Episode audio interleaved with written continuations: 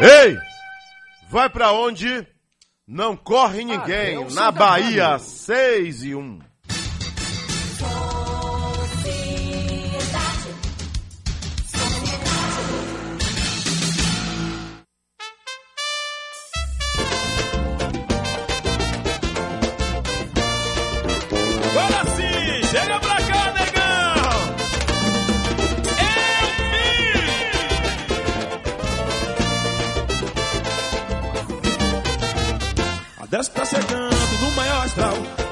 Recado que ele tem pra lhe dizer. O seu vizinho tá de olho em você. A Deus tá chegando no maior astral. Ouça o recado que ele tem pra lhe dizer.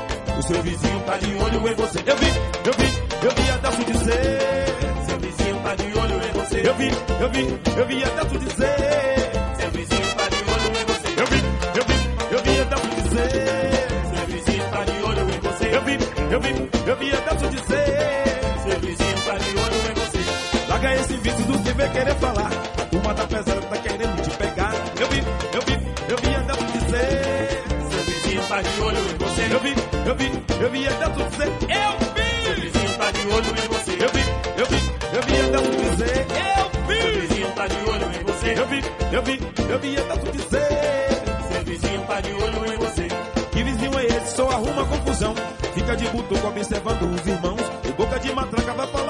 Você. A Deus tá avisando todo dia na TV. Eu vi, eu vi, eu vi a Deus dizer. Seu vizinho tá de olho em você. Eu vi, eu vi, eu vi a Deus dizer. Seu vizinho tá de olho em você. Eu vi, eu vi, eu vi a Deus dizer.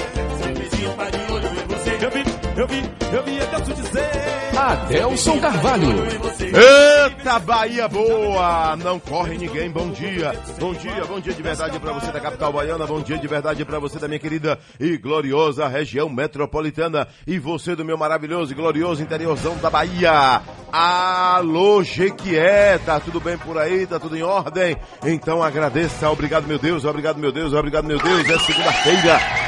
Segunda-feira chegou! Dia Internacional do Arrependimento. 21, 21, 21 de setembro. Antigamente, a primavera começava 21 de setembro. Não era assim? As estações mudavam no dia 21.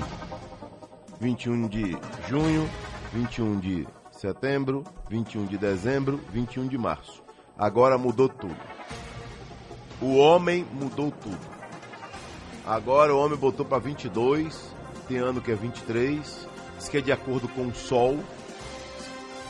Diz que é de acordo com o sol, de acordo com o gosto de cada um. né? Eu sou do tempo que a primavera começava 21 de setembro. 21 de setembro. Mas aí veio né, a interferência do homem e o homem disse que agora é 22. Aí, 22. Mas agora tem uma idiotice chamada novo normal. É, as babaquices que acontecem, né? O novo normal. Vai procurar o que fazer, vai procurar um jegue. Às 6 horas mais 5 minutos na Bahia, vai amaciar, vai detonar, vai falar de quem, por quê, pra que tem coragem. Se tem coragem, a hora é agora. 7, 1.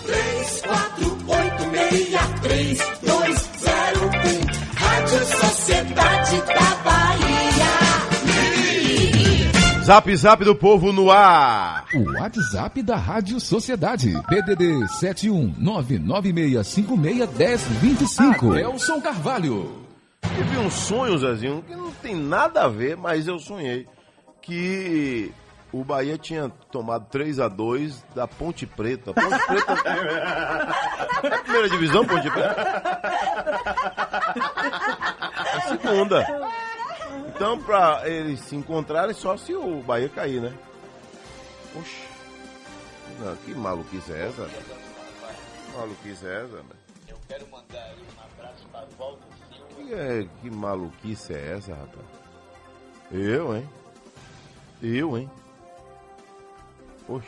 Adelso Carvalho, por falar nisso, tivemos um fim de semana maravilhoso. Os dois clubes da Bahia, primeira e segunda divisões, não perderam no fim de semana. É porque não jogaram. Igualmente durante a pandemia, né? Durante a pandemia ninguém perdeu. Durante a pandemia, verdadeira. Que agora o, o Brasil é o único país do mundo que está já indo para sete meses de quarentena. É o único país do planeta. É. O único do planeta. É. Aqui, aqui o cara é preso que foi à praia. É, aqui o cara é preso porque foi à praia. Tá derramando aí, jovem. Cara foi preso porque estava na praia. Você não pode estar na praia. Não pode. Esqueça. Praia. Não pode. Mas por que não pode? Porque não pode. Você agora é proibido de ir à praia. É assim. Tô pedindo aqui há algum tempo, prefeito, reabre as praias, prefeito. Reabre as praias. Né? Ou precisa. A praia é uma aliada da saúde também. Ou não. E olha que eu não sou nem esse louco apaixonado por praia. Quem me conhece sabe. Eu sou roça, depois roça, depois fazenda, depois sítio, depois chácara, tudo que tem a ver com pisar no chão e frutas e animais. Mas eu entendo que a praia é sim uma grande, nobre e forte aliada do cidadão na hora de um exercício físico, de pulverizar seus pulmões e oxigenar seus pulmões. Cidadão quer falar com a gente aqui, fala agora. Bom dia, Adelso Carvalho, tudo bem? Aqui está falando Heraldo Queiroz da Paralela. Parabéns por esse comentário de hoje sobre a primavera. Realmente o homem quer saber demais, o homem quer descobrir o segredo de Deus e não pode. É por isso mesmo que o mundo está desse jeito que você vê acabando com tudo, é peste para lá, é tudo que não presta, porque o homem, o homem meteu a mão, o homem tem que ter mais fé em Deus, acreditar e deixar a natureza resolver os problemas da terra. Obrigado, só isso. Parabéns pelo comentário de início. Valeu, meu amigo. Às 6 horas mais 9 minutos na Bahia, 6 e 9. É, até as escolas, né? Na época que tinha tudo tranquilo, sem, sem esse diabo de coronavírus, as escolas faziam né, um evento dia 21 de setembro. É, era desfile da primavera, a, a, a rainha da primavera na escola, os eventos todos eram dia 21. Né? Caso 21, Zezinho, caísse sábado ou domingo, a homenagem seria na sexta-feira. É, na sexta-feira. Aqui, cidadão quer falar com a gente? Bota no ar, às seis e nove. Adelso Carvalho, rapaz. Quem tá falando aqui é Leutério aqui de Conceição do Coité. É, o boy tá mandando um abraço pra você aí, ok? Passamos o dia ontem juntos. Hum, Comendo umas águas por aqui pela região. misericórdia. É. Zezinho disse que é melhor não, não- que não quer dar opinião sobre você não, viu, boy? Diz que não. Ô, boy, você conhece um alguém que vende um um, um pacotinho de mini broa por 50 conto? Conhece? Eu conheço. Bom dia, Deus Carvalho. Aqui é Renivaldo Bastos de São Caetano. Atualmente morando em Ilhéus, Bahia. Deus Carvalho, eu queria fazer uma pergunta para o governador Rui Costa. É, por que não tem ônibus interurbano para o sul da Bahia? É interurbano ou intermunicipal, amigo? Interurbano, aí é com a prefeitura de Ilhéus. Intermunicipal é ligando várias cidades. Então eu preciso saber aqui para fazer a pergunta para o senhor governador. E por que tem ônibus para Maceió, Alagoas, Recife, Juazeiro e tal? Aí já se torna uma viagem interestadual. Saiu do estado é interestadual. Saiu da sua cidade intermunicipal. Dentro da cidade, interurbano. Às 6 e 11 na Bahia, Jornal Massa destaca.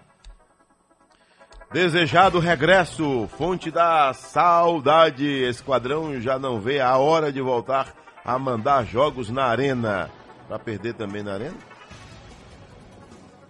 Onde aproveitamento histórico na Série A de pontos corridos supera acima de 10% o retrospecto em Pituaçu.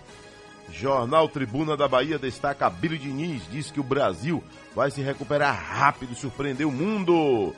Abílio Diniz, um dos maiores empresários do Brasil, acredita que o país vai sair da crise mais rápido e com uma queda no produto interno bruto menor do que se espera.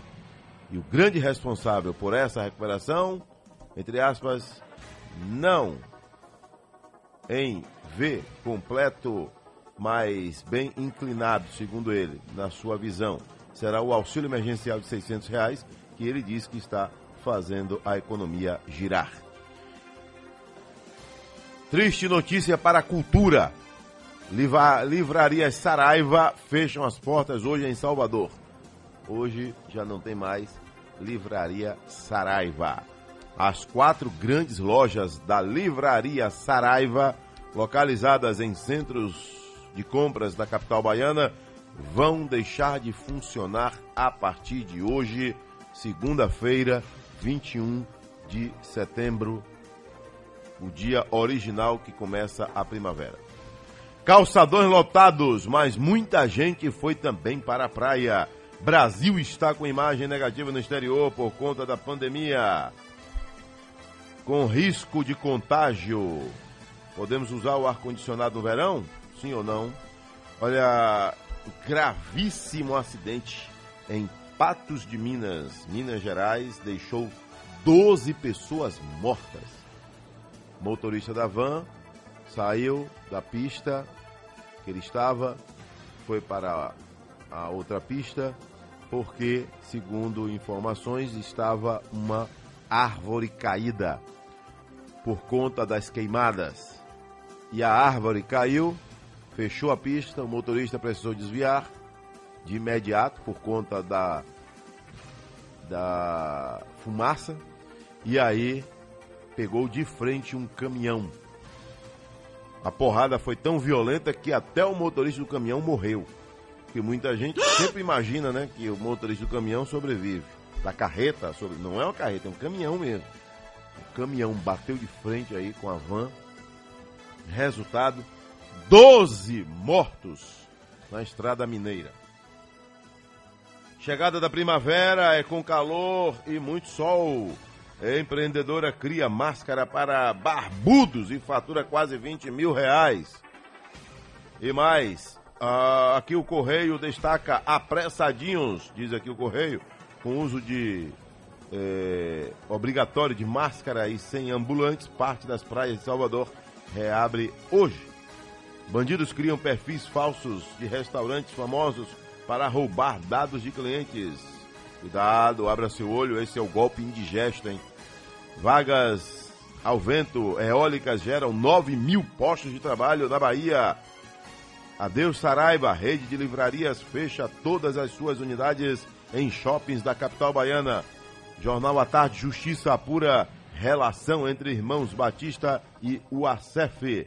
Deputado fatura alto ganhando contratos públicos. Aqui às 6 horas mais 15 minutos na Bahia, mesmo sem jogar, Bahia entra na zona de rebaixamento.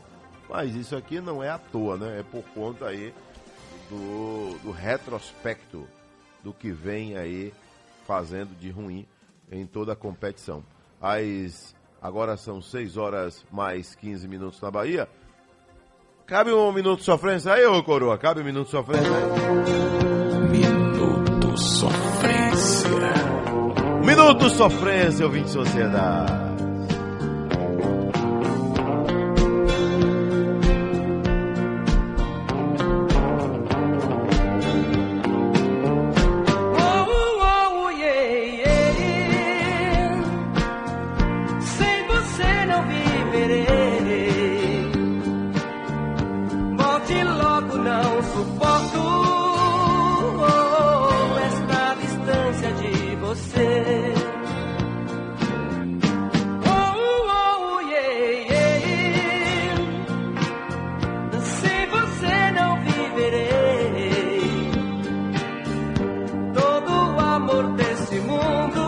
Abraço aí, ô Celson, para a nossa amiga enfermeira Bilileia, saindo do plantão agora, no Hospital Geral do Estado, nossa amiga enfermeira Birileia. Trabalhou o fim de semana todo aí no HGE. Por favor, meu coração está pedindo. Alô, meu amigo Edson, motorista de ambulância da regulação. Um abraço ligado sempre no Sociedade Urgente. Abra o olho. Sem você não viverei. Todo o amor desse mundo. Falta Dendê no mês do Caruru. É. Tô falando isso já faz tempo aqui, né? E vou continuar falando. Né? Abandonaram a cultura do Dendê na Bahia. E aí, meu amigo, tem pé de Dendê na Bahia que tem 40 anos. Nunca foi renovado, nunca houve renovação da lavoura. E aí, o que está acontecendo agora? Uma hora a situação empena, né? Causada por diversos fatores, a escassez de azeite de dendê acontece em plena época da tradição baiana do caruru, prato que depende do óleo para ser preparado. Produtores apontam causas como a destinação do dendê para outras áreas além da alimentícia e a entre-safra. A previsão é que a oferta se normalize só em outubro. 6 horas mais 18 minutos na Bahia. 6, 18, 20 Sociedade. Tem mais gente para falar com a gente aqui. Um abraço aí para você que está ligado na gente Elísio Medrado, Bahia. Alô, Carranca! Em Elísio Medrado, Bahia, ligado na gente sempre. Preste atenção aí, viu? Nosso país está proibido o cidadão ontem, feriado, mas dia 22 é esquecido. Para sempre. Não vai haver eleições. Aqui, tem gente para falar com a gente. Bota no ar.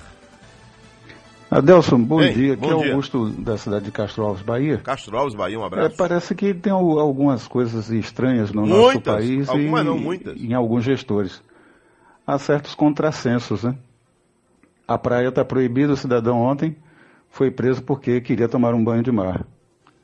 É, Comemora-se o dia 21 de abril como feriado, mas dia 22 é esquecido. E essa questão da, da- de, de não ir à praia, para mim é um tremendo contrassenso. Não vai haver eleições? Não vai haver aglomerações? Estranho, né?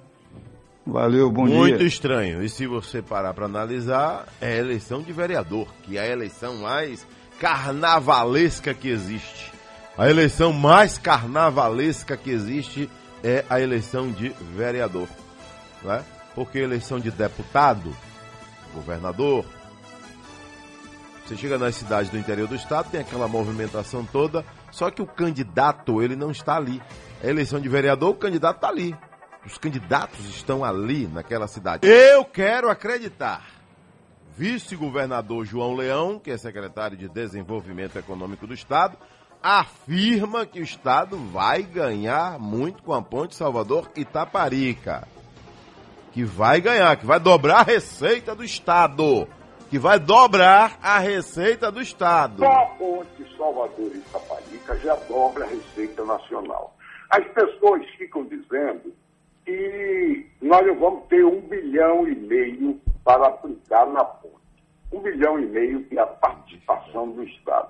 Ora, se só na construção da ponte Adelson Carvalho nós vamos arrecadar 750 milhões. Então, o que eu tenho que tirar do caixa do Estado eh, são os outros 750 milhões. Porque 750 milhões vai ser oriundo da própria construção da ponte. E que do ICMS do cimento, do ICMS do ferro, do ICMS da areia, da brita, etc, etc. Tá aí, é ele que está afirmando aqui no nosso Sociedade Urgente. Entrevista exclusiva. Sem perder tempo, vamos agora pegar a estrada. Vamos até Juazeiro. Giro Bahia. Alô, Juazeiro, Bahia. Seis cidades do norte do estado vão ser beneficiadas aí pelo projeto Cisternas. Alô, Dalmir Campos, bom dia. Bom dia, Delson. Bom dia para você que está ligado no Sociedade Urgente. Praçal, Auá, Remanso, Sem José, Campo Alegre de Lourdes e Canudos. serão beneficiados com a construção de novas cisternas.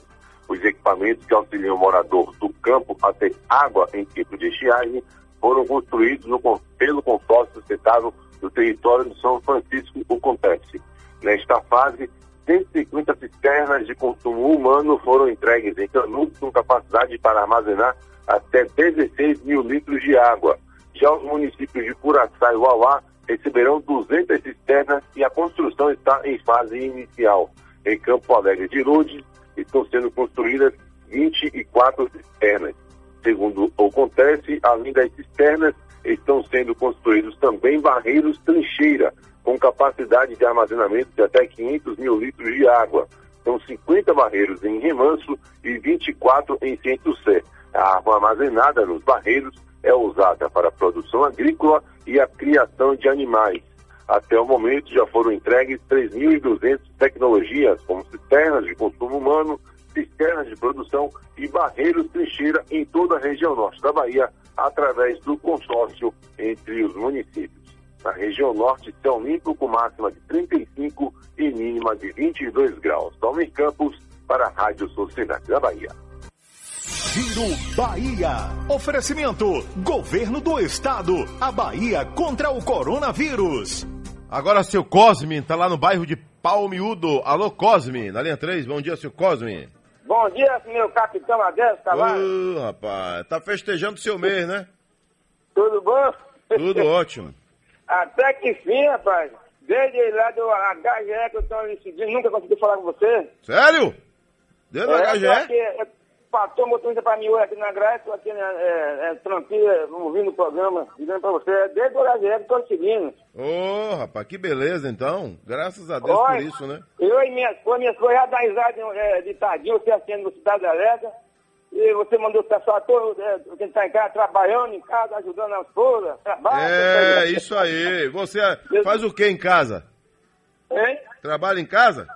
Não, não, eu em casa, é quando eu tô, é de noite, você não tá de noite, eu trabalho é, de manhã. Mas em casa você trabalha? Eu trabalho, você, viu, é muito tempo que eu tava, eu, eu tava no, meu- no meu carro, mulher de sapato, uma senhora de sapato, pra pessoa, se a, a mulher se amiga da- e ganhar tudo, o cara tem que chegar em casa, é na hora de dormir, é, é, lava a casa tudo, limpa tudo, tudo, faz tudo, lava a casa, passa fome, quase me campilha. Depois a mulher hum, hum, atacando, atacando devagarzinho. Há É. mais de 10 anos, 20 anos que eu faço isso. Eu levo tudo em casa. Eu Isso é bom. Você trabalha com o quê? Ah, eu sou rodoviário. Rodoviário, né?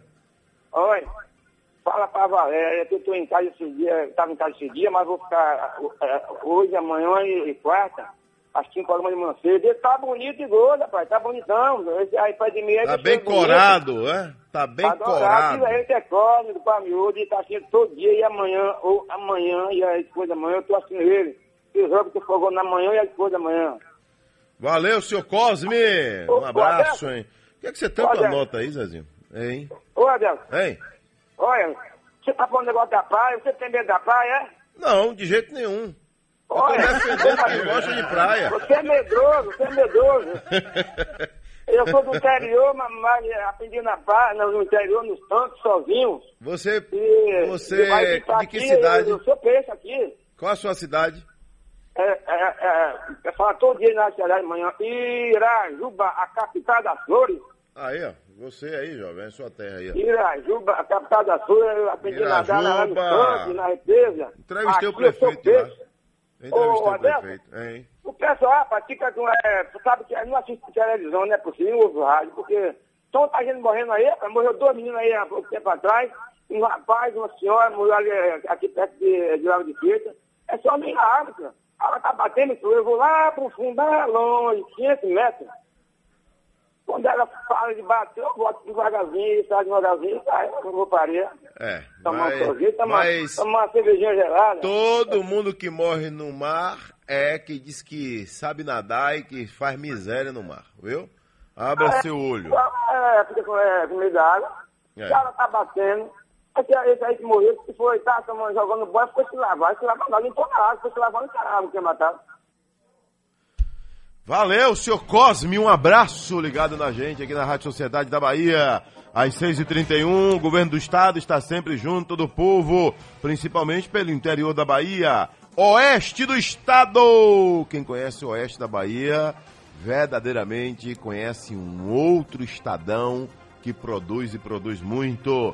Temos mais duas obras que vão melhorar ainda mais a infraestrutura. A primeira já está pronta, é a recuperação de 58 quilômetros da BA 148 no trecho entre a cidade de Irecê e Barra do Mendes. Duas cidades importantes aí, passando por Ibititá e Ibipeba. Ibititá que completou agora, no fim de semana, 58 anos de emancipação política. E a outra obra está todo vapor.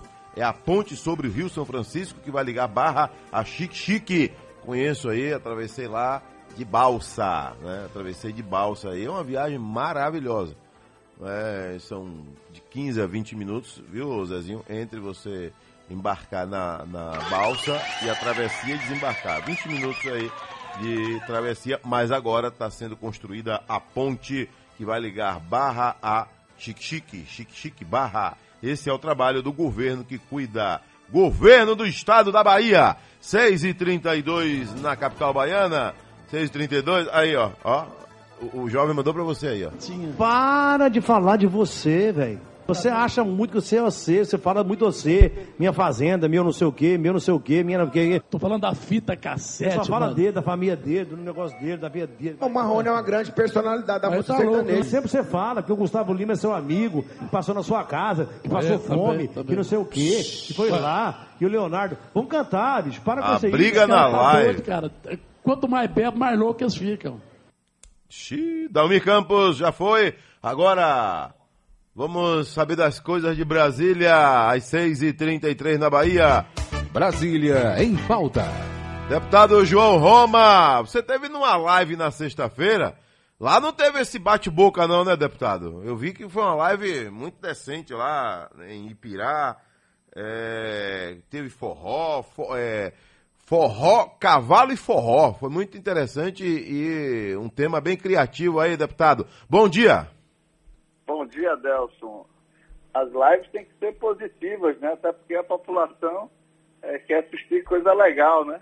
O pessoal não quer estar vendo bate-boca, não, né? Já basta essas novelas que tem tanta confusão, não dá para replicar isso nas lives também, não. Mas além disso, Adelson, hoje é o dia da luta nacional das pessoas com deficiência. né? Ano passado ocorreu uma sessão importante lá em Brasília para tratar sobre o tema. E hoje eu vou participar de uma outra live, já que o assunto aqui é live. Às 19 horas eu vou participar de uma live com o Leonardo Martinez da AMA Bahia. A AMA é a Associação dos Amigos dos Autistas. É um segmento, como você sabe, que eu tenho me dedicado muito e trabalhado para que a gente possa cada vez mais eh, auxiliar né, na qualidade de vida dessas pessoas. E teremos, portanto, uma live. Essa sim, eu acho que vai ser uma live bacana, que a gente trata de uma pauta legal, até porque nós, em pouco tempo lá no mandato, conseguimos também eh, um grande benefício que é ah, a construção da sede da AMA Bahia, eh, com recursos do FNDE, adaptando né, um terreno que já é cedido da AMA aqui em Salvador para fazer uma grande, um grande centro de referência para todos os autistas. Então, esse é um tema muito legal. É, meu respeito para todos que é, atuam na causa, em defesa, em defesa é, dessa é, questão que perpassa a vida de muitas famílias no Brasil e que cada vez mais né, merece não só o nosso respeito, mas também a atenção do poder público. E, e Brasília, deputado, né? Como é que estão as coisas por lá? É, É, o fato de o, o presidente da Câmara ter contraído o coronavírus talvez não venha a Olha, em impedir. Brasília, a semana passada não ocorreu a sessão do Congresso Nacional. Essa semana a sessão já começa hoje, segunda-feira, a partir das 10 horas. É, temos dois pontos é, importantes. Um é a consolidação daquela legislação, nós tratamos aqui, que amplia a validade da CNH, Delcio, que vai de 5 para 10 anos, que já é um alívio aí para muita gente. Né, Ô, deputado, rapidinho aí. Nesse caso, é para quem for renovar a partir de quando vigorar, ou já para quem está com habilitação, ela automaticamente já valeria por 10 anos? Já passa a valer, porque o que, o, que a legislação diz que o prazo de validade da CNH, ou seja, que a pessoa já retirou ou que vai retirar, tanto faz, ela passa a valer por 10 anos. Então, quem tiver com a carteira vencendo agora eh, em 5 anos, a validade dela já está valendo, pra, já vai valer para 10 anos, uma vez aprovada essa medida. Então seria automático nova- aí, né? Seria automático. é, e quem for tirar a carteira nova, ela já vai valer para 10 anos também. Começa do Aquele zero. que tiver com a carteira vencendo e precisa ir lá para renovar, né, vai ganhar mais 5 anos aí de prazo, sem precisar ir lá no Detran, pagar as taxas, né, aquela questão toda. Então, é, vamos ter quando é essa votação? Hoje, Ah, hoje? ampliação da validade da CNH para 5 para 10 anos. Mas já O começa. É para valer ou ainda a fase de discussão, que depois ainda tem outra fase? mais Votando outra hoje a fase? segunda fase, já vai para a sanção do presidente. Aí vai partir, vai valer, ainda esse mês, eh, vai ter a. Passa pelo Senado também, não? do- Não, já voltou do Já Senado. voltou do Senado. Já foi. Então seria essa a última fase. Última votação Última para votação. a sanção presidencial. Pronto. Importante lei 3267. informação. É. Viu, deputado? Importante informação que você está trazendo aqui, né, porque é, é- é um tema polêmico, não deixa de ser. Eu sou a favor, mas é um tema polêmico. Muita gente é contra, muita gente é a favor, muitas é, é, é, instituições são a favor, outras são contra. enfim. É, mas a legislação não fala disso não, ela fala vários pontos. Ela mantém a pena de prisão Sim. prevista na legislação para caso de motorista embriagado. certo? Ela fala sobre o uso da cadeirinha, né, é, que o Senado é, é, propõe o equipamento, pode ser um assento de elevação. Mas fala também de 20 para 40 pontos na habilitação, né? Também fala. Para punição na habilitação ficar sem o direito de dirigir. É, torna grave a infração grave punida com ato transportar ou manter embalagem não lacrada de bebida alcoólica no veículo em movimento, exceto no porta-malas. Se o camarada estiver dentro do, do, do- do local do passageiro um- uma garrafa de vodka ou de uísque aberta, se é metade, ou seja, isso é indício né, que está consumindo bebida. Então, mantém também restrição em relação a isso. Então, é um avanço na legislação. E eu é que eh, fui autor de um projeto que serviu para pegar justamente essa parte da extensão da carteira de motorista de 5 para 10 anos. Porque, na verdade, Adelson, o cara já faz o teste quando vai fazer a sua carteira de habilitação. Esse negócio voltar de 5 em 5 anos, isso aí termina que para o cidadão significa só pagar mais taxa e serviço. Exatamente. Eu penso assim também. Exatamente. né? Porque o controle do poder público vai, vai continuar. Ô, deputado, é... Por falar nisso, é, eu queria até mandar aqui o, o nosso abraço aí, os parabéns para o pessoal da Polícia Rodoviária Federal, Adelson, que na Bahia tem ampliado aí suas atividades, aprendendo muitas coisas. Ontem mesmo eu passei na estrada, tinha muitas, muitos policiais da Polícia Rodoviária Federal atentos lá. né? Então, meus parabéns aí. A PRF aí tem se tornado aí um grande destaque, né? ajudando aí. As estradas aqui não tão boas, né, Adelson? Começar pela 324. É, tá, é, estradas terríveis. Agora, por falar em Polícia Rodoviária Federal, me ajude a descobrir o que foi que houve com aquela construção da, da, do- da nova eh, delegacia da PRF, que deve sair, esse é o projeto, do local atual, ali no ponto parada em Simões Filho, e mais lá para frente, perto ali da, da, da praça de pedágio. E eu estou percebendo que a obra está parada. O mato tomou conta, tapumes destruídos. Eu, eu fiquei impressionado nesses últimos dias aí, passando com uma certa frequência ali. E você passando, você vai observar. Quem passa Qual é o local. Adelson? É, é onde vai ser a nova delegacia da PRF saindo de Simões Filho ali do local atual, né, que é no ponto Ah. de parada, e vai mais lá pra frente um pouquinho. Ali próximo ao condomínio ali, aquela fazenda ali.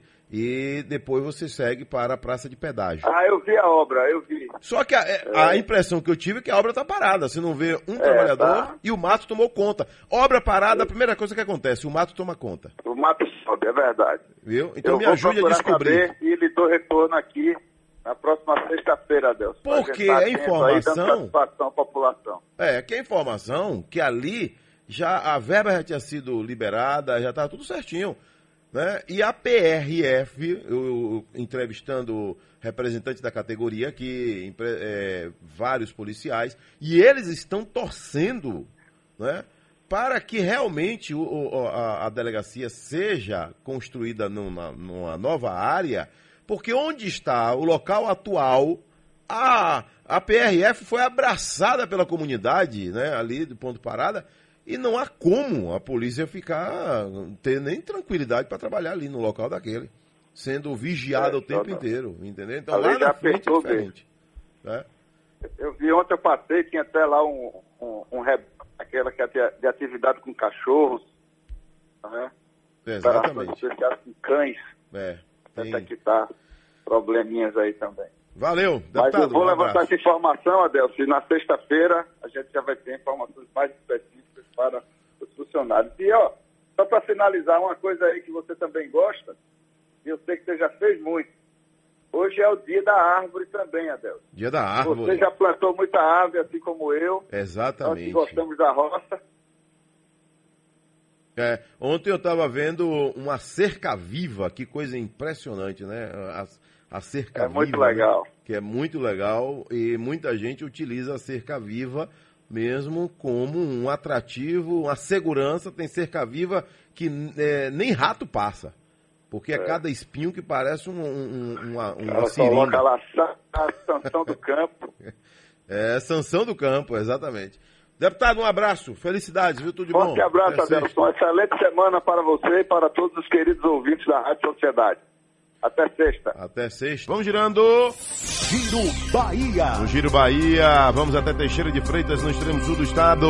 Cícero Dantas, bom dia. Bom dia, Adelso Carvalho. Muito bom dia aos ouvintes do Sociedade Urgente. A Secretaria de Saúde de Teixeira de Freitas divulgou por meio do boletim epidemiológico que o município está com 4.799 casos positivos de coronavírus. São 4.609 pessoas curadas, uma taxa de 95,86% de casos recuperados. 102 são os casos ativos. O boletim ainda informa que a taxa de letalidade em Teixeira de Freitas é de 1,78%. E até agora, 79 pessoas morreram vítimas do coronavírus no município. Do extremo subaiano, Cícero Dantas, correspondente a Serviço da Rádio, Sociedade da Bahia. Giro Bahia. Oferecimento: Governo do Estado. A Bahia contra o coronavírus. Na linha 4, Silvio, de Periperi. Alô, Silvio, bom dia. Alô, Silvio. Cadê ele? Não tá aí? Desistiu, seu Silvio? Atenção, tem novidade para você, motorista. Atenção, tem novidade para você, usuário. Alô, alô, você, você que hoje tem uma excelente opção de aplicativo de transporte. É o aplicativo que está dando o que falar. Está deixando a concorrência irritada. Se a concorrência está irritada, é porque está fazendo por você, motorista. É porque está fazendo por você, passageiro. Já está disponível em 12 estados do Brasil e acaba de chegar na Bahia. Mob Brasil, o primeiro aplicativo de mobilidade brasileiro. Você, motorista, paga só 15% de taxa e você que é passageiro paga 15% na primeira corrida, além de ter a menor tarifa no deslocamento. Baixe logo o aplicativo, você motorista, e aí você vai né, mandar todas as suas informações. Por favor, mande uma foto decente, né? Não mande foto sem camisa, deitado no sofá, tomando cerveja, que fica chato, né? Essa vai ser a foto que o seu passageiro vai receber lá no aparelho dele na hora de chamar Mob Brasil. É tudo sem enrolação. Mob Brasil é mais confiança, mais segurança, é do Brasil, é nosso. Baiano que é baiano vai de Mob. 6 horas mais 50 minutos na Bahia, 6 e 50 ouvinte Sociedade. Agora vamos fazer o seguinte: eu vou até Santo Antônio de Jesus. Giro Bahia. Liminar suspende cobrança de taxa de incêndio no Distrito Industrial da cidade. Alô, Itajaí Júnior, bom dia. Muito bom dia, Nelson. Bom dia, ouvintes internautas que acompanham o jornalismo da Sociedade da Bahia. É isso mesmo. O juiz Hollenberg Costa, da terceira vara da Fazenda Pública de Salvador, julgou favorável um pedido feito pela Associação do Distrito Industrial de Santo Antônio de Jesus, a ADSAGE, e concedeu liminar para suspensão de cobrança de taxa de incêndio vencidas e a vencer instituída aí pelo governo do estado e cobranças à indústria do Distrito Industrial de Santo Antônio de Jesus, a unidade industrial nas margens da BA 026. A decisão foi publicada ao fundamentar a decisão, o magistrado explica que ainda é, indeterminabilidade é cogitável, né, aceitável a partir da percepção que a taxa, em tese, volta-se indistintamente para toda a coletividade Segundo ele, não se pode antever, a priori, de que forma o serviço pode ser prestado ou posto à disposição para um determinado usuário. E ainda acrescenta que a taxa de incêndio compõe a prestação do serviço de segurança pública, que é dever do Estado, não sendo possível avaliar de forma individualizada qual é o seu destinatário específico. E aí concluiu que a atividade deve ser custeada por impostos. São as informações aqui direto do Recôncavo, hoje com tempo bom, céu claro, temperatura na casa dos 24 graus. Tajaí Júnior, para o jornalismo da Sociedade da Bahia. Giro Bahia. Oferecimento: Governo do Estado. A Bahia contra o coronavírus. Ô, Minuto Sofrência. Valeu, Itajaí Júnior, falando ao vivo da minha gloriosa, querida, maravilhosa Santo Antônio de Jesus. Alô, Santo Antônio de Jesus. Alô, Dom Marcelo Costa. Alô, Cruz das Almas. Alô, Sapé Sul. Alô, você que está me ouvindo aí na minha querida São Felipe, Bahia.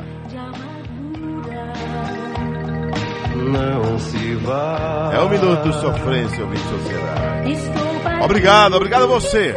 Obrigado a você que está sempre com a gente. Nos essa audiência maravilhosa, maciça. A maior audiência, não só da Rádio Sociedade, mas do Rádio Baiano. Graças a você. Um abraço de verdade. Alô, Salvador. Alô, região metropolitana. Alô, meu glorioso interiorzão da Bahia.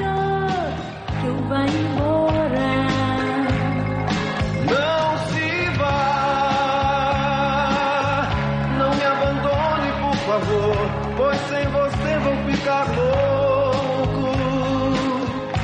Você sabia que tem uma cidade da Bahia que a procuradora assumiu a prefeitura? Não se vá, me dê uma chance outra vez.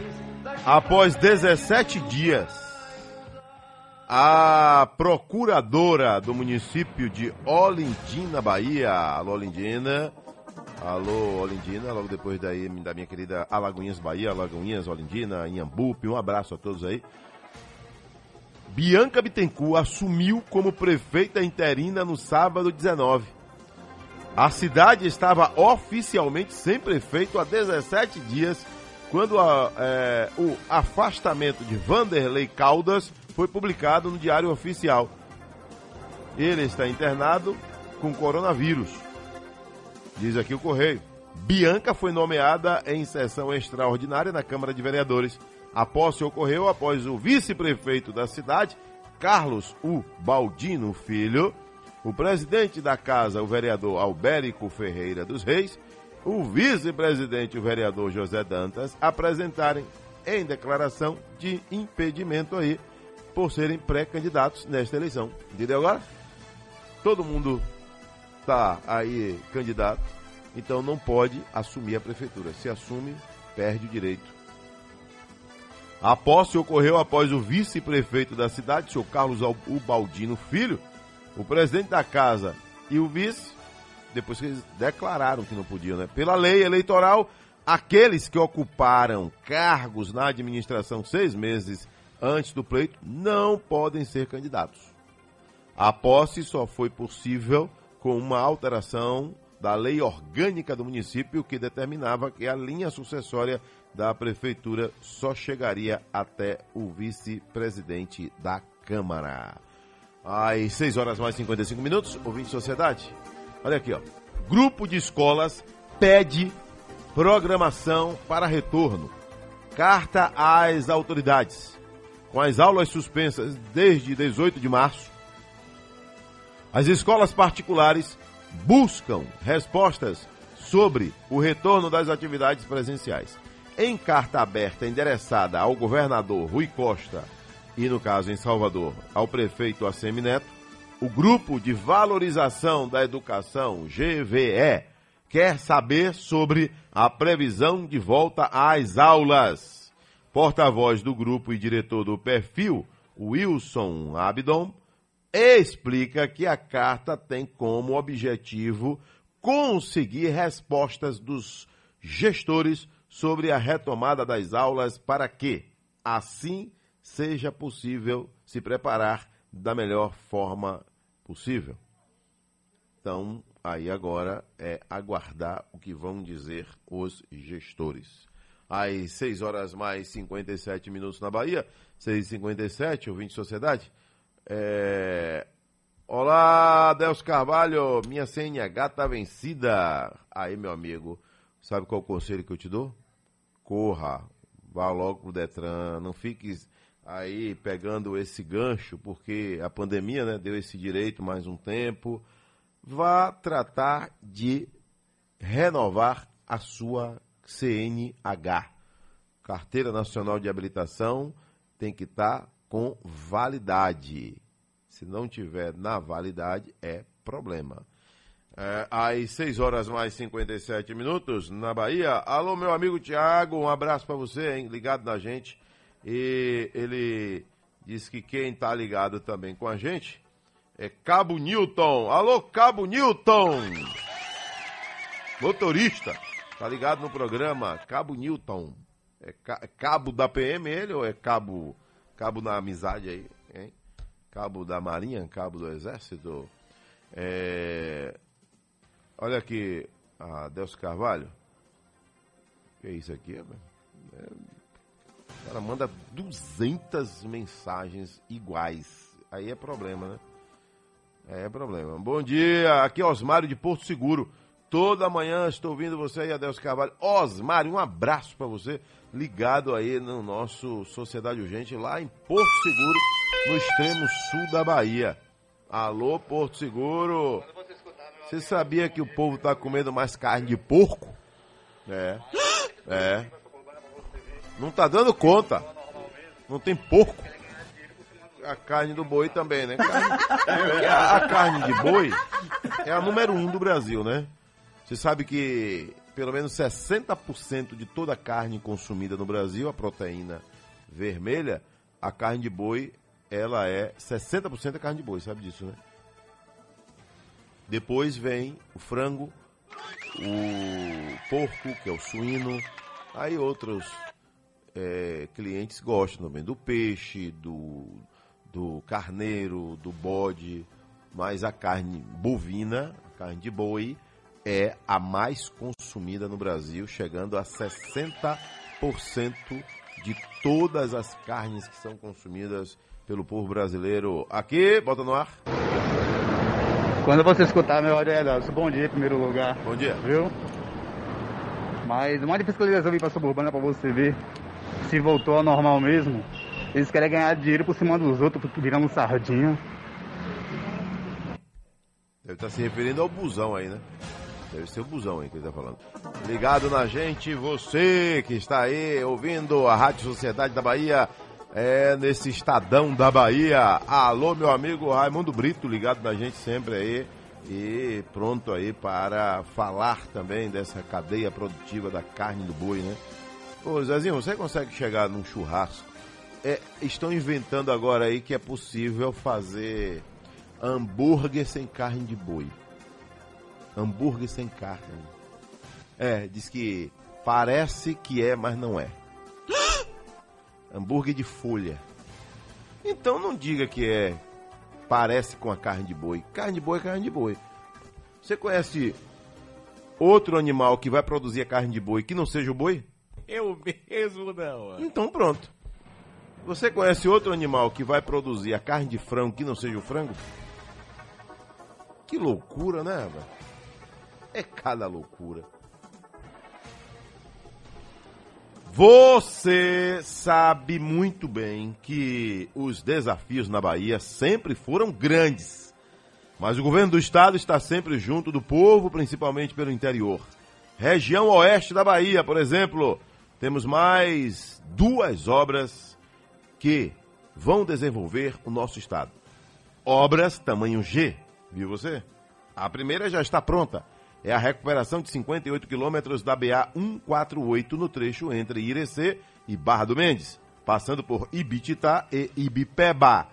Um investimento de mais de 15 milhões, que está beneficiando pelo menos 250 mil habitantes. E a outra obra está a todo vapor. É a obra sobre o Rio São Francisco, que vai ligar as cidades de Barra e Xique-Xique. Serão mais de 2 milhões e meio de habitantes beneficiados e um investimento de 133 milhões de reais. Escutou aí, né? São duas grandes obras que vão melhorar ainda mais a infraestrutura do oeste da Bahia. E lembre-se, a pandemia continua, então use máscara e evite aglomerações. Esse é o trabalho do governo que cuida, governo do estado. Às 7 horas mais 5 minutos na Bahia, 7 e 5, ouvinte Sociedade.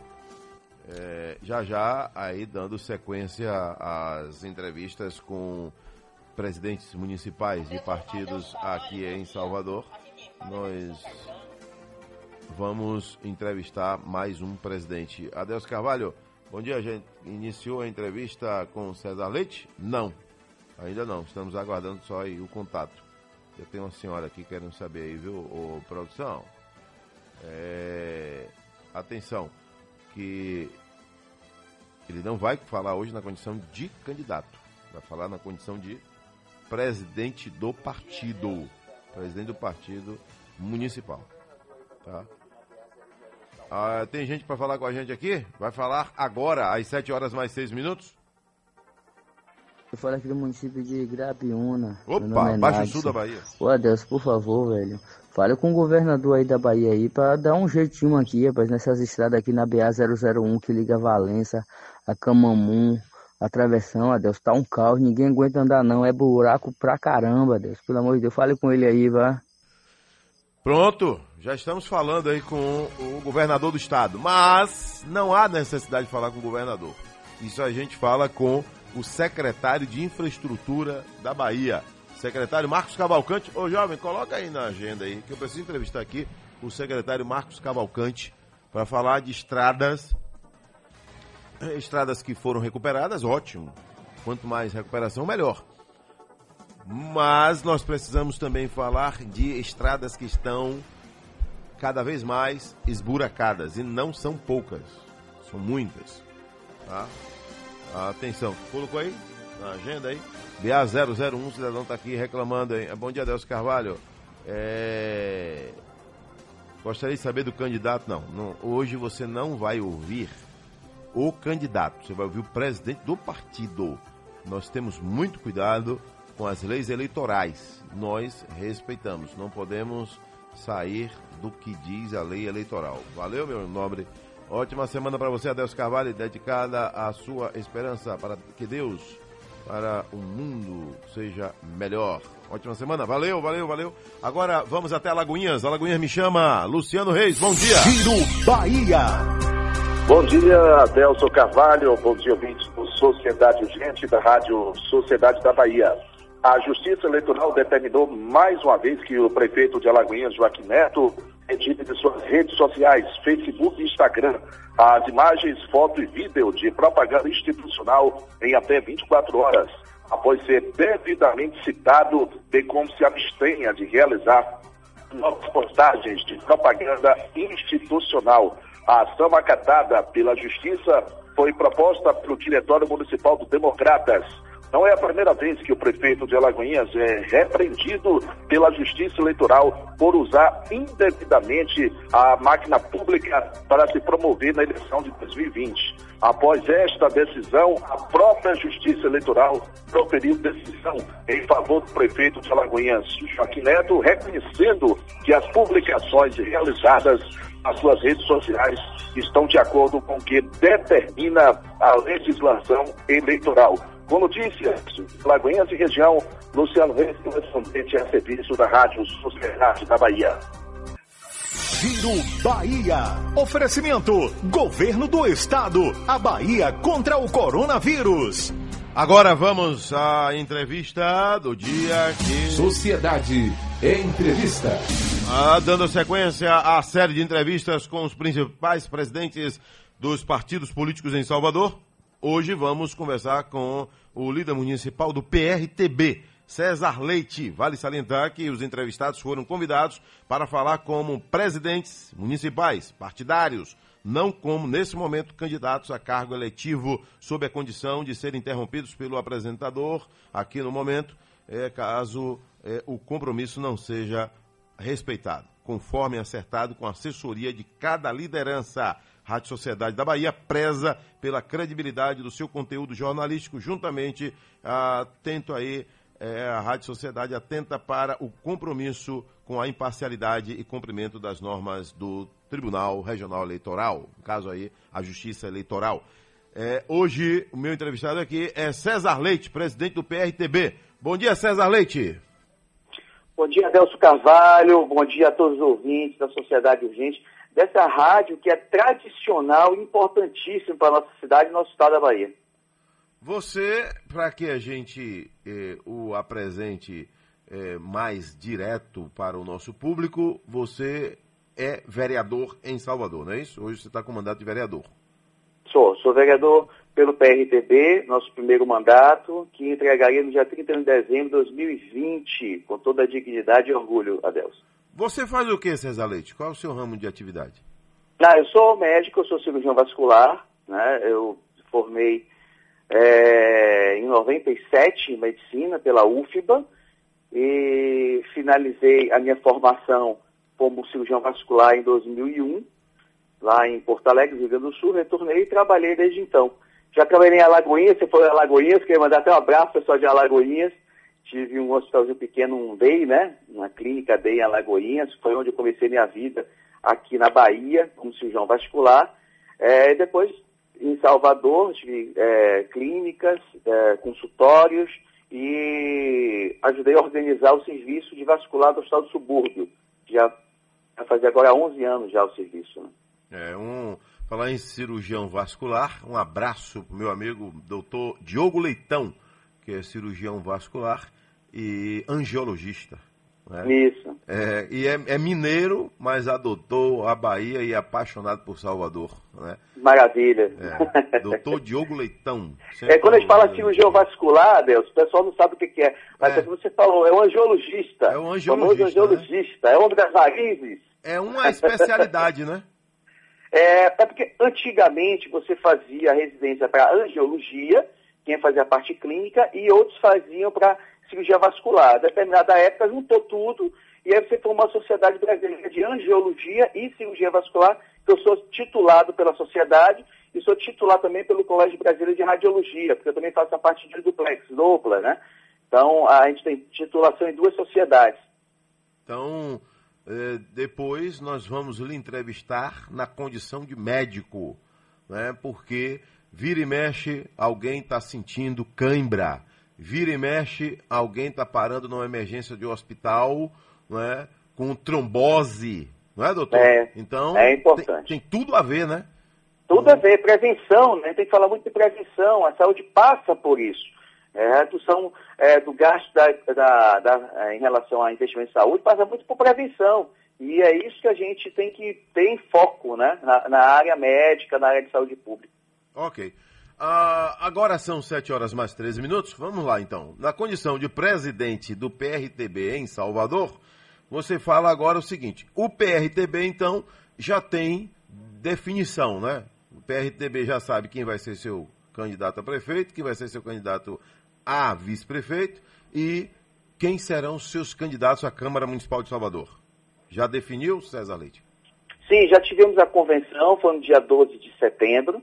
É, gostaria de salientar que nós tivemos essa oportunidade de nos tornarmos presidente municipal do PRTB aqui de Salvador, é, basicamente lá para o dia 14 a dia 16 de março, um período três semanas antes de a gente é, de ter né, a data limite para fechamento da inscrição para a chapa dos candidatos, registro dos candidatos, em três semanas, coincidindo, Adelson, com o início dos decretos aqui em Salvador da pandemia, né? então tivemos um pouco de dificuldade para poder veicular essas informações, para poder chamar candidatos é, para o PRTB com nossas propostas, nossos princípios, valores, pautas de defesa. Hoje o PRTB é o único partido aqui em Salvador que tem ah, os seus princípios e valores alinhados completamente com o governo federal, com o presidente Bolsonaro. É, conseguimos, nesse período, organizar todo o partido municipal, com alguns problemas que tinha, né? E a gente conseguiu ah, abordar esses problemas é, e está totalmente. É, esse era o medo que o pessoal tinha na época, né? Poxa, eu vou sair pelo PRTB, mas é, teve alguns problemas em relação a registro, a parte contábil, e aí nós conseguimos em pouco tempo alinhar todo o partido, corrigir todo o partido, deixar ele prontinho para poder montar a sua chapa, e conseguimos formar uma chapa hoje com 30 candidatos a vereadores pelo partido, com a chapa majoritária puro sangue, né? Então, tanto o candidato a prefeito quanto o candidato a vice-prefeito são do PRTB. E isso é muito importante porque isso traz unidade ao partido, é, traz identidade ao partido, totalmente aliado ao governo federal, ao presidente Jair Messias Bolsonaro. Então, eu tenho muito orgulho de fazer parte desse projeto, junto com meus amigos e irmãos, hoje que compõem a chapa. Então, o PRTB já bateu o martelo, não tem volta, não tem duas conversas. PRTB em Salvador vai marchar na linha de raciocínio do presidente da República, é isso? Isso, exatamente. É, haveria essa possibilidade, inclusive, estava sendo discutido, né? E muitas pessoas me ligaram referente ao PTB, e eu deixei bem claro, a situação do PTB em Salvador é uma situação interna, o, PTB ele está passando né, por, por, um, por discussões, né, por intervenções nacionais, nacional, intervenção nacional e problemas internos aqui, mas que nós do PRTB não temos nenhuma relação com esse tipo de discussão. Claro que se o PTB é, entender, é, depois de passar por esse período, inclusive está tendo liminar, mandato de segurança e tudo, depois de passar por esse período, entender que pode marchar com o PRTB, nós estamos de braços abertos para receber o PCB é, nessa direção, né?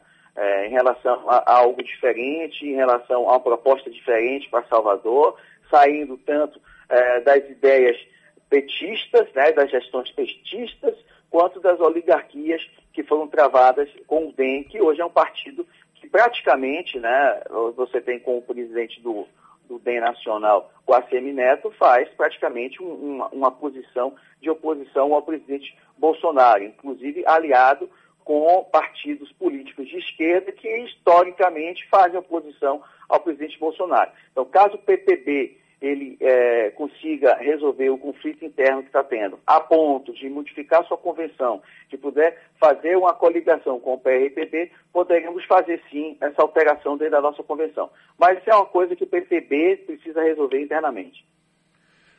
Em eventual segundo turno, o PRTB, não indo para o segundo turno, apoiaria então o candidato do DEM, o candidato do PT, a candidata, no caso do PT, ou de outro partido? Ou ficaria fora, já que não tem a mesma linha de pensamento do governo do Estado, nem da Prefeitura de Salvador? Você está falando que é por responder como presidente do partido, não presidente do partido, presidente do partido. Então, como presidente do partido, eu não posso responder isso porque a gente trabalha como, como, como executiva, precisa ter uma reunião da executiva, precisamos definir isso, uma pauta que será feita, espero que não seja feita, espero que o PRTB esteja é, no segundo turno, né, como eu tenho falado, que é a vontade do povo contra a máquina pública, né, contra a máquina do PT, do Estado, e contra a máquina também do DEM no- na prefeitura, mas acima, acima de tudo isso é a vontade do povo e a vontade de Deus. Então espero que não estejamos nessa situação. Caso esteja, será feita uma reunião, Adelson, com a executiva, de forma democrática, ouvir para saber o, funcionamento do partido. Aqui, o seu Ed do Itaigara quer tirar uma dúvida aqui, eu não vou deixar ele sem tirar essa dúvida. Ele quer saber se o doutor César Leite é irmão de, de Duda Leite, lá de Pojuca. Não, não, de Duda não. Duda quem está falando é o que é, é, prefeito de Pojuca, certamente, né? Deve ter sido. Não, Duda é um amigo e irmão, ele é anestesista, já fiz algumas cirurgias com ele, quando eu voltei da minha residência, né, em Porto Alegre, que eu vim aqui para Salvador. Duda é um excelente anestesista, né, e está também como prefeito de Pojuca com, com uma excelente gestão lá. É, o pessoal pergunta também se eu sou primo de Cláudia Leite. Eu falei, rapaz, também não sou primo de Cláudia Leite. Não tenho nenhuma relação com Cláudia Leite, né? É, isso é muito interessante, né? Família portuguesa.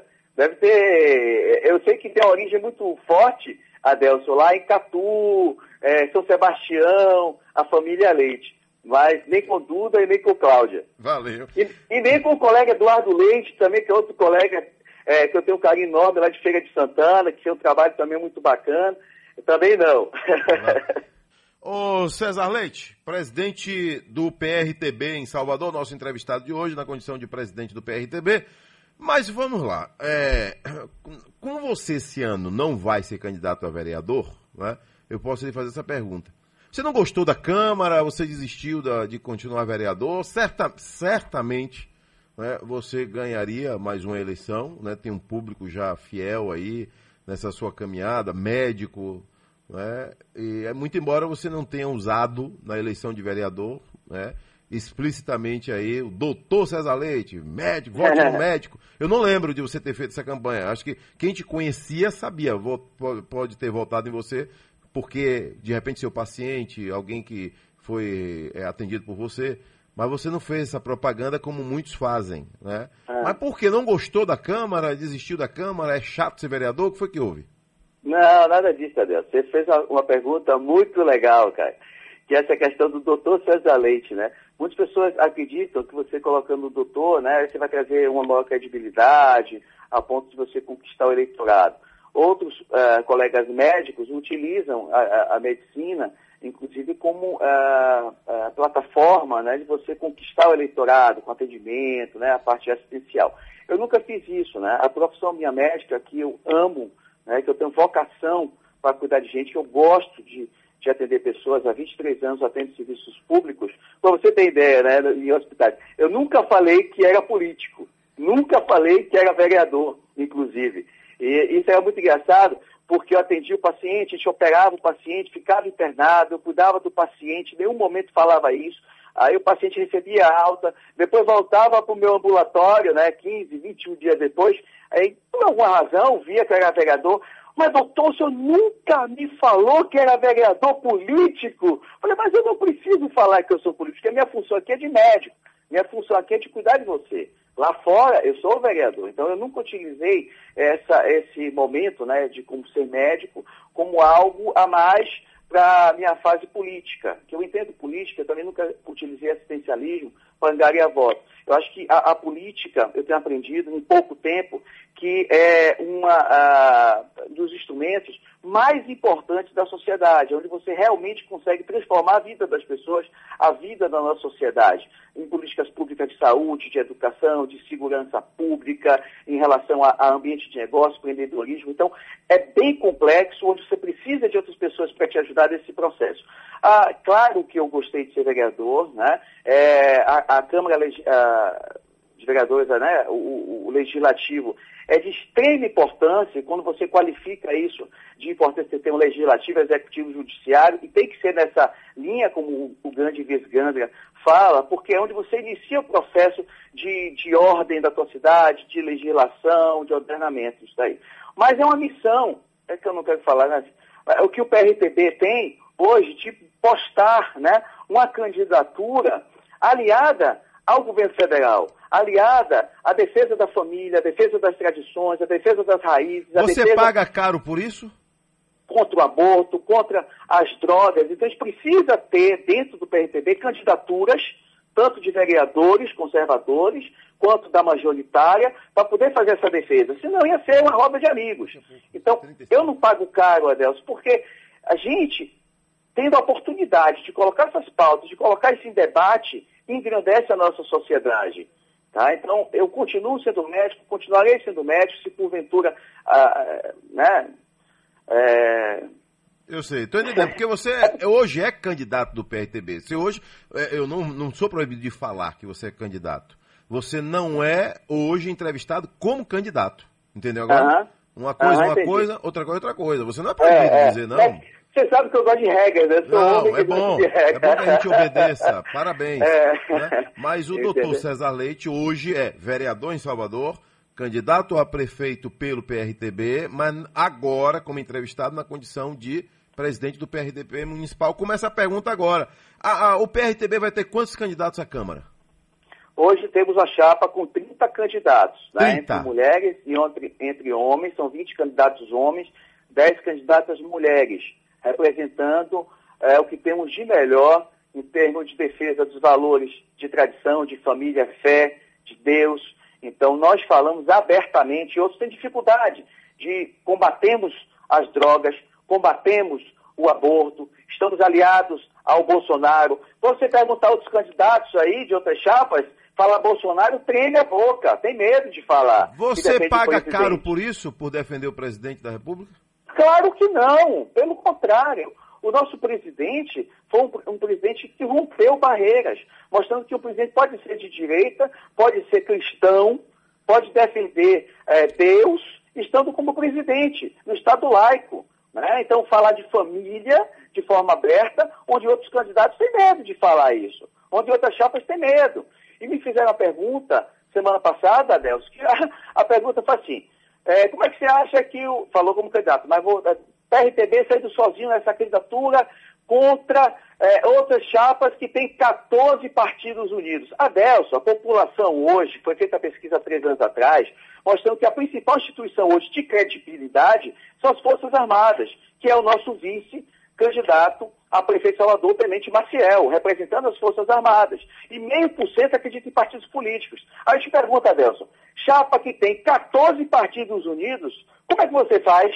Você tem que ampliar o número de cargos, ampliar o número de secretarias para absorver todo mundo. Você acha que a população quer isso? Você acha que a população quer mais cargos, mais secretarias, mais é, tome lá da cá dentro da prefeitura? Ou ela quer redução, quer corte, quer, quer parceria com a sociedade? Se a sociedade está sofrendo hoje, que não pode ir para a praia, não pode abrir comércio, não pode fazer qualquer tipo de atividade para ganhar seu pão de cada dia, na periferia, com ambulante, não pode? E a prefeitura vai arrecadar mais? Não, a prefeitura tem que fazer o mesmo corte que a sociedade está fazendo. Então, a sociedade já entendeu que esse- essa situação de você unir 14 partidos, 10 partidos, ah, o da base tem 5 que apoia, como se fosse um rolo compressor contra o povo de Salvador, povo não quer mais isso não, Adelso. O povo quer direcionamento, quer parceria do poder público com a sociedade. É isso que o PRTV está trazendo essa mensagem, é isso que a chapa, tanto majoritária quanto proporcional, vai trabalhar. Eu tenho certeza absoluta que essa vaga, que eu vou deixar de vereador no dia 31 de dezembro, a vaga conservadora, nós vamos transformar em mais quatro vagas de pessoas que defendem a família, a tradição, a fé. Deus, a pátria. Ah, Então, o PRTB é, está contando com a eleição de quatro vereadores. Hoje só tem um que é você, é isso? Isso. Só tem o um. Ah. PRTB, hoje só tem um. O PRTB sou eu. Tá? Nós estamos trabalhando Você tem alguém, alguém que você vai levar para tentar herdar esses votos seus ou você na, né, é, na condição de presidente municipal, ou você na condição de, de candidato, que logo logo você vai estar aqui também sendo entrevistado como candidato, você não pode ter escolha pessoal, você vai ter que abraçar todos os 30 nomes. Não, eu tenho escolha pessoal porque eu sou cidadão e vou votar. Sim. Agora ninguém vai saber quem vai ser meu candidato Mas eu já ouvi, lá. já ouvi é, é, presidente municipal dizer que não, eu não posso dizer que É, eu apoio, para não, não, eu haver constrangimento. eu não vou fazer campanha, não vou fazer campanha para esse meu candidato ou minha candidata, eu não vou fazer campanha aberta, né? Agora eu tenho meu voto que eu vou colocar na urna. É, quando nós formamos a chapa, Deus, foi muito engraçado, porque é, eles não acreditavam, pela prática atual que se tem na política, né, de você chegar no último momento aparecer um vereador de mandato. Né? Então, quando eu assumi, eu falei para todos eles, ó, não terá vereador de mandato dentro do partido. Quem tiver maior unha que suba a parede.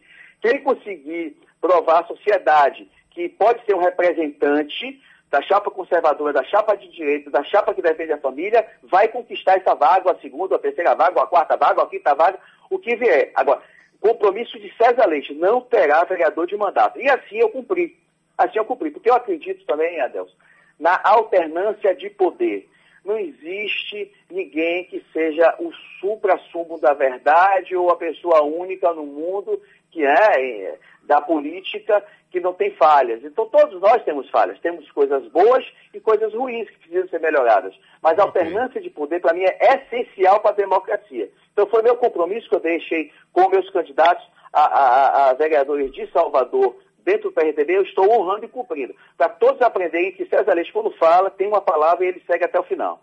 O senhor está receitando, está operando, está atendendo ou está afastado por algum período ou resolveu se afastar agora por conta da, da Não, estou afastado porque eu sou PJ, mesmo que eu não estou dentro do, do, do, critério, né? Eu sou empresa, eu sou pessoa jurídica. Sim. Tá? Então a gente não tem nenhuma relação. É bem claro a questão do vínculo trabalhista, concursado, ré, do vínculo direto. Mas mesmo assim estamos afastados. Afastado para cuidar da política, né? É, porque estamos fase de campanha, né, Delcio? São 45 dias, é um período muito curto de campanha que a gente tem. Nós não usamos fundo eleitoral, o partido não está usando fundo eleitoral. É, cada, cada candidato está fazendo a, é, como se chama, a arrecadação dele, né, com os amigos. É, nós botamos a vaquinha aí, temos um pouco mais de 10 mil reais, é muito pouco, então quando você vai ver outros candidatos arrecadam, né, arrecadam não, utilizam no fundo eleitoral 20 milhões, 10 milhões, 15 milhões, aí vai os milhões, e a gente tem pouca uh, condição de estrutura financeira. Agora, com muita vontade, com muito apoio, muitas pessoas estão abraçando a campanha, né? Então, isso é uma coisa interessante e motiva a gente, é nosso combustível. Quando alguém chega e fala, rapaz, vamos para frente, vamos mostrar que a gente consegue, vamos mostrar que a gente consegue vencer o sistema. Então, isso está me dando um combustível muito grande. Então, a gente está focado exatamente nesse momento. Um abraço. Logo, logo você vai voltar aqui, né, para ser entrevistado. Deve participar também aqui do debate programado pela Rádio Sociedade da Bahia, na condição de candidato a prefeito de Salvador, hoje na condição de presidente municipal do PRTB. Né, e depois, né, passando toda essa agonia aí, eu quero lhe entrevistar como médico profissional Tá. da saúde. Tá bom, doutor? Eu gostaria de agradecer, Adelson, pelo esse momento, essa oportunidade de falar pelo PRTB municipal e deixar bem claro que o PRTB municipal, ele segue os valores do partido, todos os valores escritos em estatuto, não tendo nenhuma relação com outro partido, PRTB, de outra cidade. Qualquer problema que se tenha com outra cidade, de coligação... Quem é o presidente estadual? partidos, o estadual é o da Luz. Então Sempre é com- me é ligam com e ele, não é falo- com você. Exato. Eu falo, liga para a da Luz, eu já falei com o da Luz em algumas situações, já falei inclusive com o presidente nacional, o Levi Fidel, sobre algumas situações da Bahia, que não representa, que está no estatuto do PRTB, que não representa os valores do PRTB e fazem coligações com outros partidos que em nada, em nada defende a família baiana, a família de Salvador e a família brasileira. Então eu queria deixar isso bem claro, agradecer a oportunidade para você, dizer que eu sou um fã seu, que acompanho direto suas matérias e é nessa linha mesmo que tem que trazer Salvador. Um abraço a todos os ouvintes também. Valeu. E Deus, família, eu não abro mão. Deus e família, eu não abro mão. Um abraço, César Leite. Tá aí, falamos então hoje com o presidente do PRTB aqui em Salvador. Ele deixou bem um, um recado direto aí, viu? PRTB em Salvador, o pensamento é conservador, e disse aí. É Deus, é família, e pensa no raciocínio do presidente da República, Jair Bolsonaro. O PRTB fora de Salvador não é com ele, é com o senhor da Luz, que é o presidente estadual. né? Olha, atenção. Tem muita gente questionando aí o preço da carne do boi. Né? E nada melhor do que a gente conversar com quem conhece do ramo. Não é? Eu já conversei aqui com um representante de supermercados, por exemplo. Não é? E a carne do boi? Por que, que tem tanta gente que está reclamando do preço da carne do boi? É, eu vou conversar agora com o pecuarista Raimundo Brito. Alô, Brito, bom dia. Bom dia, meu amigo Adelso Carvalho. E aí, tudo bem? Tudo bem, graças a Deus. É, você, na condição de produtor de carne, na, na condição de produtor de proteína vermelha, também deve estar ouvindo por aí por que a carne de boi aumentou tanto. A carne de boi aumentou. Aí alguém disse que é por conta da pandemia, alguém disse que é por conta da entre-safra, alguém disse que é por conta do auxílio emergencial, porque a soja aumentou, porque o milho aumentou. Mas já já então você vai falar pra gente, na sua visão, né, o que foi que houve. Né? A carne de boi é a carne mais consumida no Brasil, né? não, não perde para nenhuma outra, é disparada a carne que mais vende no Brasil, mais consumida. E também tem a questão da China, né? que é, quanto mais a China compra, mais a gente fica sem o produto e o produto aqui pode ficar mais caro. Ô, ô Brito, é, muita gente está perguntando né, por que, que a carne do boi aumentou. Quem está ligado com a gente também agora, doutor Gustavo Rezende, médico veterinário, especialista em nutrição animal, está ligado também nessa entrevista. Aliás, o que tem de gente querendo saber o que foi que aconteceu, não é? É, nós temos muita oferta de carne de boi, a gente precisa trazer boi de fora. Qual é a situação? Porque eu vi agora recentemente, inclusive também entrevistei aqui, o leite. A Bahia não consegue produzir o leite de vaca, o leite de cabra que precisa. Ovo de galinha, a gente não consegue produzir a quantidade que a gente precisa, tem que trazer ovo de galinha do Espírito Santo, por exemplo. Né? E a carne de boi, a gente tem carne de boi aqui no estado para abastecer o povo baiano ou tem que trazer de fora, Brito? Pois é, Adelso. Na verdade, são, são alguns fatores, né? São alguns fatores. A questão do preço, na verdade, na minha visão, né? é- é, esse preço é, é alterado com recentemente está acontecendo aí, é o seguinte, é, é, é o boi China, né? É o boi exportação, é, é o boi exportação. Isso aí, para mim, é um fator que realmente está predominando, entendeu? A, a, você vê que a questão do dólar, né? Lá em cima, e aí favorece para que é, essa carne nossa vá para outros países, entendeu, Adel? Agora, eu vi, agora recentemente, um grupo de, de representantes do governo turco em uma fazenda em São Paulo querendo 35 mil bezerros. Recentemente saiu mais um navio levando 15 mil bezerros. Né? E aí tem um lado bom, porque a China compra, outros países compram, mas o mercado interno fica praticamente desabastecido e o preço aumenta. Seria por isso aí? Ou tem outros fatores, por exemplo, o auxílio emergencial contribuiu também para aumentar o preço da carne de boi? Eu não acredito, não, viu, Adelson? Não acredito na questão do, do, do auxílio emergencial, não. Na minha opinião, o consumo interno tem até reduzido, entendeu? Tem até reduzido fruto realmente do, do, do preço, né? O boi realmente subiu consideravelmente, entendeu? E a questão aí é, é justamente disso aí, a exportação. E normalmente você vê que é uma coisa generalizada, não é uma coisa local. Historicamente, nós aqui da Bahia, é, quando acontecia isso, a gente pega, ia, saía e pegava o boi em outros estados, né? Como eu mesmo, por várias vezes, é, é, tr- trouxe boi do, do Maranhão, Pará, Tocantins, Goiás, todos esses estados aí, a gente, a gente adquire, né? Em outras épocas, né? Só que recentemente não tem como, porque o preço lá realmente não está compatível para poder a gente adquirir os animais, entendeu? Então, eu acho assim, é, perspectiva de aumento, é, a gente não tem assim realmente uma definição, mas eu acho ainda que, que é capaz de ainda subir mais um pouco, entendeu, Adel? E, e é isso aí, a gente tem que viver o momento, né? Viver o momento. eu torço muito para que realmente estabilize, né? Porque senão vai chegar uma hora que é, o consumidor final né, realmente vai ficar difícil comprar, adquirir a carne, né? Mas na verdade, na verdade, Adeus, o consumo interno caiu. Não, não, não, não aumentou não, entendeu? Na minha opinião. É, Gustavo Rezende, nosso amigo médico veterinário e, e especialista em nutrição de animais, ele quer saber quanto é que tá a arroba do boi hoje e se já está batendo 300 reais.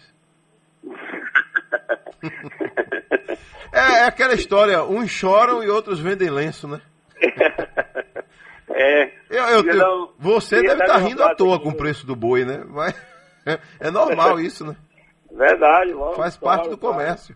O fazendeiro, o fazendeiro, né, na maioria, da- né, na maioria dos casos, ele não está nem aí para o, o consumidor final. Ele quer sempre mais, né? Mais e mais e mais. Mas eu queria deixar aqui meu abraço especial a, a nosso amigo Gustavo Rezende aí, é que dá, dá assessoria, né? Dá todo o apoio aí às nossas fazendas aí, entendeu? E assim, é, é, hoje, essa semana, eu comprei o boi de 270 reais à vista e 275 Magro. no prazo. O pra famoso pra boi magro. Pra descontar o pão rural. Entendeu, Deus? Hum. Pra descontar o pão rural. Eu ouvi no fim de semana aí um trecho de um leilão em que o leiloeiro dizia assim, que teve um grande leilão, você sabe, né? Aqui, é, da- aqui na Bahia, é, é, em Itajibá, e o leiloeiro dizia, ó, na no, no restante do Brasil o boi tá 255, mas na Bahia tá 285, então é hora de comprar. Eu ouvi várias vezes ele falando isso. Né? Por que que tem... Aí o cidadão está assistindo a televisão, ele diz, ah, mas lá no, no Tocantins, lá em São Paulo, interior de São Paulo, o boi está 255, por que que é 240, por que que aqui está 275? Na verdade, isso aí não existe, né, Brito? Ou, ou existe e a gente pensa que, que só aqui que é mais caro? Na verdade, Adeus, assim, a gente tem que colocar, por exemplo, o boi no Pará. eh, Eu cotei aí, eh, nós semana aí, o boi no Pará está 245 reais. Entendeu? Só que quando você vai fazer eh, o transporte e, e o ICMS, entendeu? você vai gastar em torno de 30 reais por arroba. De 25 a 30 reais, a depender da localidade, entendeu? Então vai terminar chegando eh, nesse preço que hoje está aqui, ou até mais um pouco, entendeu? Só que assim, você tem todo o risco, né? Porque você vai rodar aí 2 mil até 2.500 quilômetros por animal né, né, né, na gaiola, né? Então realmente você aumenta bastante o, o- o índice né, de, de, de mor- mortalidade, né? Aqui, seu Guilherme, ele está ouvindo a gente, está lá, tem, tem fazendas em Jacobina, e diz, Adelso Carvalho, parabéns aí pela entrevista, é importante esclarecer esses pontos. Fale aí com o Raimundo Brito que até um ano mais ou menos, um ano e meio, eu vendia um bezerro para pagar um mês de salário do trabalhador. Hoje, a gente vende um bezerro e paga pelo menos dois meses de salário. É isso mesmo, Brito? Você É entendeu o verdade, raciocínio dele? Entendi. O entendi. bezerro ficou mais caro, então. O bezerro valorizou bastante. Bastante, bastante, Adelson. Olha, é, na verdade, eu, eu entrei em contato com alguns produtores no extremo sul da Bahia, é, durante a semana que passou aí, é, questionando o preço de bezerro, né? É, e como eu compro boi né, é, em todo, todo, toda a Bahia, né? E fora até da Bahia, né? Como eu havia dito antes. Então, assim, a gente, toda semana a gente tem a cotação de cada localidade, né? E aí, Adelson, por minha surpresa, né, é, é, já está se falando bezerro no extremo sul da Bahia de 400 reais a roupa. Imagine só. E é ele que regula o preço final, né? Exatamente, exatamente, exatamente, entendeu? Então, é essa coisa, né? A pecuária, no modo geral, de uns dois anos para cá, é, é, realmente deu um, um boom maravilhoso. E estava precisando, viu, Adelson? Estava precisando. Fazendeiros, muitos fazendeiros, estava é, mudando até de, de, de segmento, pa- voltando para a agricultura, até no próprio extremo sul da Bahia, né? O pessoal voltando a plantar cana, é, eucalipto. E realmente, com, esse, com essa melhora de preço, né? é, é, é, eu acredito que a pecuária vai realmente predominar mais uma vez aí, né? O agronegócio, né, na verdade, né, Adelson? É quem realmente dá as ordens, dá as ditas ordens aí no nosso país, né? A reposição é mais difícil ainda do que vender o, o animal? Você fala vender um animal A acabado, reposição tá difícil? muito, muito, muito difícil. Né? E na verdade, Adelson, assim, an- an- an- anteriormente, se vendia o boi, por exemplo, de 16, 17 arrobas, como preço de boi de abate, entendeu? E dois anos para cá, esse boi de 16 a 17 arrobas, que seria o garrotão aí, vamos dizer, é, é, realmente ele entrou como se fosse gado de reposição, que é um gado muito que eu gosto de comprar, como vocês não sabem, né? Esse boi de 16, 17 arroba para fazer acabamento, né? Como a gente faz esse trabalho de ração aí. E, e hoje não está tendo, quer dizer, na verdade você não está conseguindo mais comprar no preço do boi gordo, entendeu? Então, é aquela história, né, Adelson? Hoje a ração é uma realidade, você hoje engordar o boi sem um suplemento adequado, você vai passar aí três, quatro anos, quatro anos com o boi na manga, né? E assim, é, é- é trabalhar com tecnologia, né? Eu particularmente, Adelson, é, é, só para você ter ideia, eu comprei alguns lojas de bezerro de seis arrobas, tem um ano e três meses. Esse mesmo gado hoje já está saindo aí com 19 arrobas, entendeu? Então, assim, é tecnologia, entendeu, Adelson? Tecnologia, é verdade. E tecnologia custa, né? Isso tem, tem um custo. Tem um custo. E, isso, e você otimiza, né? Você otimiza, né? Porque você, um boi que você iria passar aí no mínimo dois anos a, a três anos, você tira com um ano, menos de um ano e meio, né? Então é, é uma Ô, realidade. Brito, o baiano hoje come uma carne de boi melhor do que antes? Ou ainda tem muita bucha de canhão, o povo comendo aí, pensando que está comendo coisa boa? Puxa de canhão é ótimo. Não, com certeza, Deus, com certeza. É assim, na verdade, eu, eu trabalho né, com essa questão de tecnologia aí há mais ou menos 15 anos. E, e eu fui um dos pioneiros, né, Adelson, aqui no Recôncavo Baiano.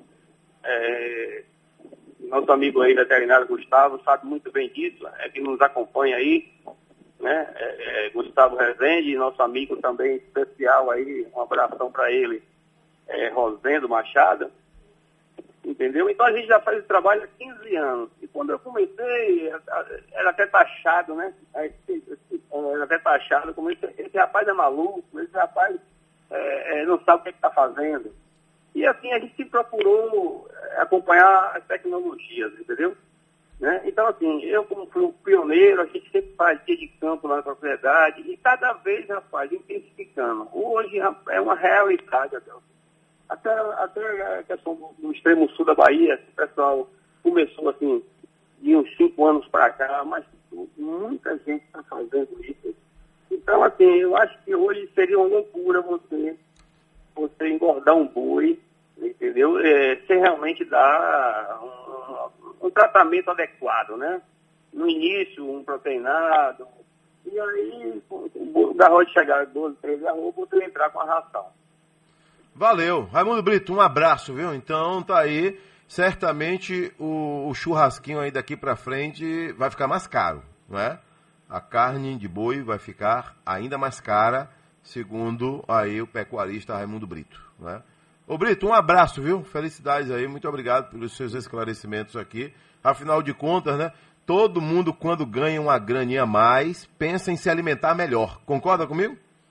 Plenamente, é? plenamente, Adelson. E agora está chegando de aí, essa expectativa aí de as vendas melhorarem. Com fé em Deus. Entendeu? Eu queria agradecer também a oportunidade, Adelson, e mandar um forte abraço para minha cidade natal, né? Conceição do Jacuípe, a qual eu, eu prezo muito, tenho muita admiração e onde eu fui criado. E queria dar um abraço aqui a todos os ouvintes, entendeu? E, e avisar que final de semana estarei aí, presente aí para abraçar todos. Valeu, um abração aí. Conceição de Um abraço, Jacuípe. Adelson. Obrigado. Felicidades. Então tá aí. Baianão Móveis, não esqueça, hein? Baianão Móveis esteve com você o tempo todo. Pandemia, pós-pandemia, antes pandemia. da- Não vai abandonar você hora nenhuma. Então, Baianão Móveis é a marca registrada dos baianos. Alô, seu Valera! O churrasco do fim do ano vai ficar mais caro, viu? Você ouviu aí, né? É, Adel. E a velhinha disse, e o chupa-molho tá 19. É, o chupamolho. Você, você já comeu churrasquinho de chupamolho? Eu, eu já comi. Você sabe que o, ver... o inverno tá indo embora hoje, né? Pois é, rapaz, eu abri o programa hoje dizendo isso. É. No meu tempo de escola, lá no Alberto Santos Dumont, em Pirajá, é, eu comemorava 21 de setembro, o início da primavera. Pois é. Depois o homem se ousou e disse que agora é dia 22. É. Oh. Isso- Pelo amor de Deus. Agora, ô, ô, senhor Adelson, Hein? o senhor pode me explicar que agora a gente tem que ir à praia de segunda a sexta e trabalhar sábado e domingo, é isso? Rapaz, eu não consigo entender. Eu Ninguém nunca tá- imaginei. ni- mas ninguém tá entendendo Eu não isso. consegui. Eu nunca imaginei que um cidadão seria preso por ir à praia. Pois Você é. pensou nisso antes? Não. Ainda teve mata-leão, né? É. O guarda deu um mata-leão nele. Ai. Pois é. Aqui, ó. Mas o, o prefeito Assemineto tá querendo falar aí. Peraí, peraí. Ele quer falar. Pode ouvir? Posso? Claro. Então, é impressionante, porque, olha, eu vou dizer, tem certas coisas que eu não entendo. Eu não entendo. E, e eu, quem tem que entender? E eu tenho a obrigação de entender? Pois é. Eu tô pedindo a reabertura das praias, né? tempo, né? obviamente, com respeito, com determinações, concordo. Com as regras Com normais. regras. Agora, rapaz, já está existindo um certo exagero em alguns pontos. Eu tô falando isso há algum tempo. Sábado, Adelson. Brasil, Sábado. sete meses de, de, de- de A praia da Boa Viagem estava lotada de gente. quarentena, rapaz. Sete Nós meses. mostramos hoje de manhã. Pois é. Fecha, mas o povo vai, abre. Agora tá aberto, né? Hoje. Mas não pode ter picolé pra Então vender. você faz o contrário. Você vai à praia hoje e trabalha sábado e domingo. Pronto. Pronto. Aí é. Essa voz aí é do prefeito que você botou, né? É, o prefeito é o Semineto. Se ele não entende, imagine nós. Aqui, ó. Porque, olha, eu vou dizer, tem certas coisas que eu não entendo. Eu não entendo. E eu tô querendo entender. Adelson, Eu tô querendo entender. até amanhã na até primavera. amanhã, até amanhã, com fé em Um Deus aqui abraço. na Rádio Sociedade da Bahia. À noite nosso encontro é lá no Cidade Alerta. Fui. Existe